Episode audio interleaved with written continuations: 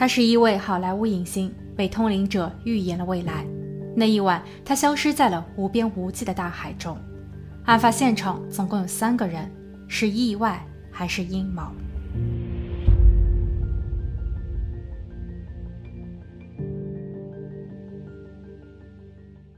好大家好，我是鬼灵异。在二零零九年时，一本《再见娜塔莉，再见辉煌》的书问世，作者是船员丹尼斯·达文。书中讲述了好莱坞女星娜塔莉·伍德的神秘溺水案。这一起案件在当年被定性为了意外，但书中的描述却是另一个版本。这本书很快就引起了执法人员的重视，他们都认为书中对于某些场景和细节的描述值得推敲。此书在发布后，陆续出现了多位新的证人。探员决定对达文重新做笔录。后期，达文还通过了测谎测试。通过对整一个案件的重新梳理和审阅，2011年，执法人员宣布重启调查。让我们从头开始叙述这个故事。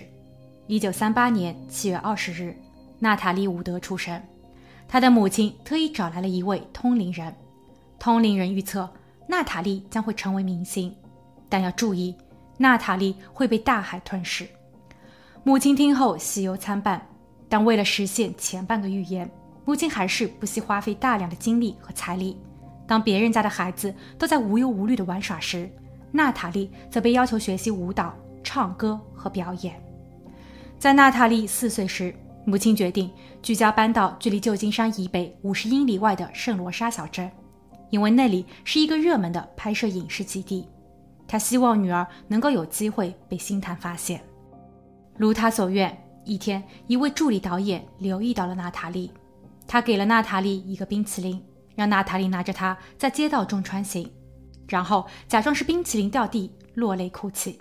娜塔莉做到了，她的荧屏处女秀虽然只是短短十五秒，却获得了高度的赞扬。导演表示，这个女孩一定会红。娜塔莉成为了童星，七岁，她通过了电影《春归泪痕》的试镜。九岁那年，她接拍了《三十四阶契机》，并当上了女主角。但在一九四九年，十一岁的娜塔莉发生了片场事故。当日拍摄的是一场风暴，娜塔莉需要从断桥上一跃而下。虽然剧组已经做好了防护措施，但娜塔莉还是受伤了，也差一点造成了不可逆的意外。事发后，娜塔莉非常后怕，她的母亲突然联想到。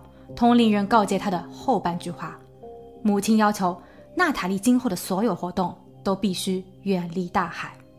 但娜塔莉是叛逆的，她并不信邪。在她十八岁那年，因为拍戏认识了二十六岁的演员 R.J，两人恋爱一年后，在一九五七年结婚。R.J 非常喜欢大海，娜塔莉虽然不会游泳，也很害怕水，但在他看来，只要有 R.J 在，一切都无所谓。十七年后，一九七四年，R.J 购买了私人游艇，取名为“辉煌号”。两人一有空就会乘坐游艇出海游玩。一九八一年十一月二十七日，娜塔莉和男演员克里斯托夫·沃肯一同拍戏。在忙完工作后，娜塔莉邀请沃肯去她丈夫阿杰的游艇上过感恩节，沃肯欣然接受。二十八日，船员达文把“辉煌号”开到了距离洛杉矶海岸。二十二英里外的卡特琳娜岛，游艇上的 R.J、娜塔莉和沃肯在欣赏美景的同时，也聊得很欢快。到了晚上，为了方便起见，大家决定搭载游艇上的橡皮艇前往码头就餐。在码头上，他们找了一家餐厅欢度节日。大家都喝得很醉。用完餐后，餐厅的老板并不放心他们，还特意安排了员工把他们送上了橡皮艇，并将橡皮艇拖至到他们的船边。确保他们安全上船后才离开。二十九日凌晨一点多，丈夫 R.J 突然叫喊，说他的妻子娜塔莉不见了。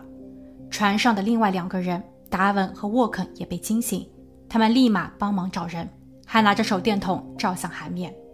船员达文发现，消失的除了娜塔莉，还有那只橡皮艇。难道是娜塔莉把橡皮艇开走了吗？因为过去的他曾独自一人开着皮艇到大海的深处仰望星空，不过这一晚乌云密布，四周一片漆黑。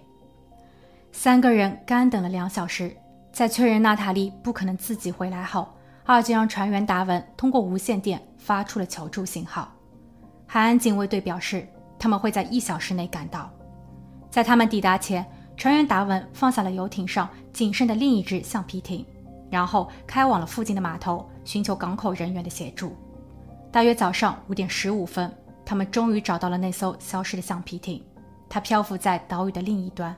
不过，娜塔莉并不在上面。又过了一会儿，搜救人员在海面上找到了娜塔莉，她面部朝下，穿着法兰绒格子睡衣、羊毛过膝长袜。外面还套有一件红色的羽绒服，但她已经没了气息。警卫队通知了丈夫二 J 前来辨认，但二 J 表示自己做不到。他委派了船员达文前来查看，达文在看后点了点头。一时间，好莱坞隐形溺水一案通过媒体的报道迅速发酵。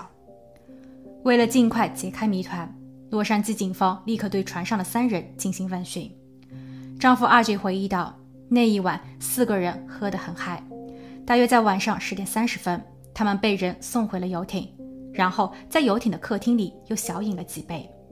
朋友沃肯说他有一些头痛，需要睡觉，所以他是第一个离开客厅回屋的。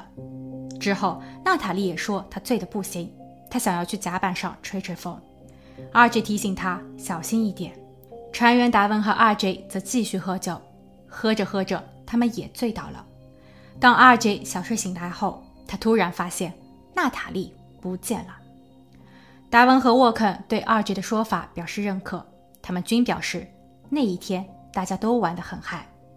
犯罪实验室在随后给出了结论，法医托马斯在新闻发布会上亲自解说，然而他的说法却似乎暴露了一些秘密。他说，娜塔莉的体内酒精含量。为每一百毫升的血液中含有一百四十毫克的酒精，这足以证明他喝醉了。阿杰和朋友沃肯在游艇上为了某事发生了争执，娜塔莉也参与了其中。最终，阿杰占了上风，沃肯回到了自己的房间。娜塔莉说她想要去甲板上吹吹风，但神志恍惚的她却登上了橡皮艇。她在无意间触碰了马达，皮艇开了出去。当晚风大浪大。娜塔莉可能不慎滑入大海。当冰冷的海水慢慢浸透了她的衣服时，他的负重越来越大，最终他没有力气再自救。对于娜塔莉身上的淤伤，法医托马斯解释道：“这些都是她在滑落时和其后的自救行动中造成的。”此时，细心的记者试图确认：“你刚刚说了什么？阿杰和沃肯有发生冲突吗？他们在争论些什么呢？”另外，据报道。娜塔莉在那一天的穿着很奇怪，她只穿了睡衣、长袜和羽绒服，甚至都没有内衣和鞋子。这又应该如何理解呢？法医托马斯不予解释，他只是强调酒精惹祸。娜塔莉的事件没有任何人为的干预，这只是一起糟糕的意外。十二月二日，娜塔莉发生不幸的第四天，她的追悼会在洛杉矶举行，丈夫阿杰弯下了腰。含泪亲吻了覆盖有鲜花的棺材。两周后，警员将此案件以意外了结，但舆论的猜忌、阴谋论却没有因此而停止。大家开始深扒案件的背后，这一度让丈夫二杰被推至风口浪尖。早在1957年，娜塔莉嫁给阿杰时，他才19岁，而二杰已经27岁了。此时，娜塔莉和华纳兄弟签了约。他每周的收入高达四百美元，并且已经接拍了二十多部作品，还因为拍摄《无音的反叛》荣获了奥斯卡最佳女配角。但二姐的影视发展却表现一般。娜塔莉一直对外表示自己是不开心的，光鲜艳丽的背后是她在拿童年做交易。母亲一直在给她施压，父亲则在女儿成名后不再好好的干木匠活，整日的酗酒，好吃懒做。脾气也越来越古怪，为此，娜塔莉承受着巨大的压力。阿杰的出现和陪伴给了她从所未有的愉悦，所以娜塔莉需要他。但这是否可以被理解为娜塔莉从小缺爱，没有安全感？阿杰的趁虚而入是利用了涉世未深的娜塔莉呢？而之所以这么推测，是因为他们的婚姻并非完美。在两人婚后的第五年，一九六二年，二姐在事业上有了很大的起色。之后，她突然宣布与娜塔莉离婚，没有人知道其中的原因。只是时隔不久，二姐在英国有了新欢，他们结了婚，还生了一个漂亮的女儿。而后，娜塔莉出现了心理疾病，她尝试轻生，并暂停了影视生涯。娜塔莉在离婚的七年后才宣布自己会嫁给一位英国制片人。一九七二年的某个晚宴上，二姐与娜塔莉再次邂逅。此时，二姐又一次恢复了单身，娜塔莉则已经调整好了心态，重归影坛。她不但当上了妈妈，还在圈内站稳了 C 位，两个人的差距越来越大。但又是很微妙，娜塔莉在这一次见面后。她借由第二任丈夫与秘书有染提出了离婚。没过几个月，二姐与他在马里布海岸的一艘游轮上高调复婚。娜塔莉还很快为二姐生了个女儿。一九八一年案发当年，娜塔莉决定复出，她试镜并接拍了科幻惊悚片《头脑风暴》，与才华横溢的男明星沃肯搭档合作。剧组的拍摄档期正好赶上了感恩节。所以，娜塔莉才会在十一月二十七日工作完毕后，邀请沃肯一起放松下。在案发后，有传言称娜塔莉与比她小五岁的沃肯有私情，所以丈夫二 J 在二十八日夜晚借着酒劲与沃肯大吵一架。由于娜塔莉帮着沃肯，这让二 J 暴跳如雷。还有传言说，吵架是因为二 J 与沃肯有男男之情。在被娜塔莉发现后，二 J 不肯承认。沃肯失望的同时，与二 J 发生了争执。关于这第二点猜测，是因为二 J 的经纪人曾培养过多位艺人，而所有被捧红的艺人最终都被证实有同志倾向。但无论传言的真假，唯一能够肯定的是，娜塔莉与二 J 在当晚确实产生了摩擦。娜塔莉去了甲板上，然后发生了意外。案发十一年后。娜塔莉同父异母的妹妹接到了船员达文的电话。达文说，这么多年来，他终日感到不安与忧虑，就是因为他在十一年前向探员撒了个谎。其实，在娜塔莉案发的当晚最后几个小时，船上的氛围相当紧张。阿杰让船员挪动一下游艇的位置，这让天生就怕水的娜塔莉更是害怕。她担心在黑暗中会发生意外，两人因此开始争吵。二姐还将一个酒瓶砸碎在了桌上，娜塔莉则回应说：“她受够了。”船员达文和演员沃肯见状后，赶紧回到了自己的房间，留着夫妻两人在客厅里互相撕扯。后来，达文似乎有听见一个大家伙掉入了海里，他开门询问阿杰是否需要帮助，阿杰红着眼让他回去睡觉，但达文还是不放心，他在稍晚些时候再次出屋。并看见阿杰一个人站在甲板上，二姐向他承认娜塔莉掉入了海里。达文想去救她，但二姐说不用管她，给她一点教训。然后二姐拉着达文继续喝酒，不知不觉中达文又睡着了。后来他因为二姐的呼喊声醒了过来。二姐在之后的两小时内一直不断的重复与他们说：“我们必须冷静，理清思路。”等警员来了，我们必须交代相同的内容，那就是这一晚大家都喝醉了，谁都不知道娜塔莉怎么了。刚刚酒醒的达文在听后思路更加的混乱，这与他之前的经历似乎并不相同。娜塔莉的妹妹在听后将这一切告诉了探员，探员表示他很早就觉得这个案件疑点重重，在他当年的笔录中，没有人提及游艇上的争执。但当时法医托马斯却突然在新闻发布会上提出了这一点，可以说相当的蹊跷。探员在勘察现场时，发现游艇内极其凌乱，到处都是衣服，还有一个破碎的酒瓶。现在看来，这与达文现今的叙述似乎能够匹配上。在当年，让探员最为匪夷所思的是，这三个人在发现娜塔莉不见后，并没有开启游艇的探照灯。而是呆坐在原地两个小时等他回来。二姐解释说，因为娜塔莉是公众人物，开灯找她会影响她的形象，所以他们需要低调。但这个解释差强人意。而更有可能的推理则是，他们在那一段时间，而且在不断的通过心理暗示跟剩余的两人做洗脑工作。不过当年由于没有发现不当行为的证据，所有的推理仅仅停留在猜测阶段。法医也已经下了定论，涉案的相关人员也都请了律师，所以案件很快的就被关闭了。现在，探员和娜塔莉的妹妹想要凭借船员达文的一通电话去翻案。可以说，依旧困难重重。二零零九年，船员达文通过发书的形式，把他所认为的娜塔莉溺水情节公之于众。有一位叫玛丽莲的妇女说，在案发当夜，她与丈夫和儿子也在那个海湾，她有听到有人在呼救，大约持续了二十分钟。但由于夜已深，她并不确定是哪一只游艇出了事。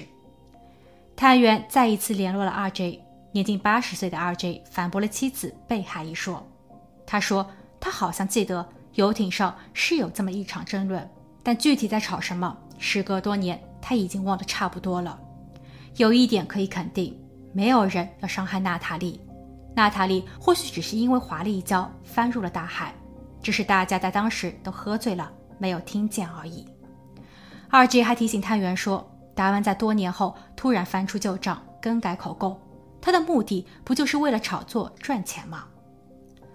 二零一一年，执法人员宣布重启案件，不过由于案件已经过去了三十年，游艇和证物都已经全部不在了，新任命的法医只能就着文件和模糊的图片对娜塔莉一案重新审查。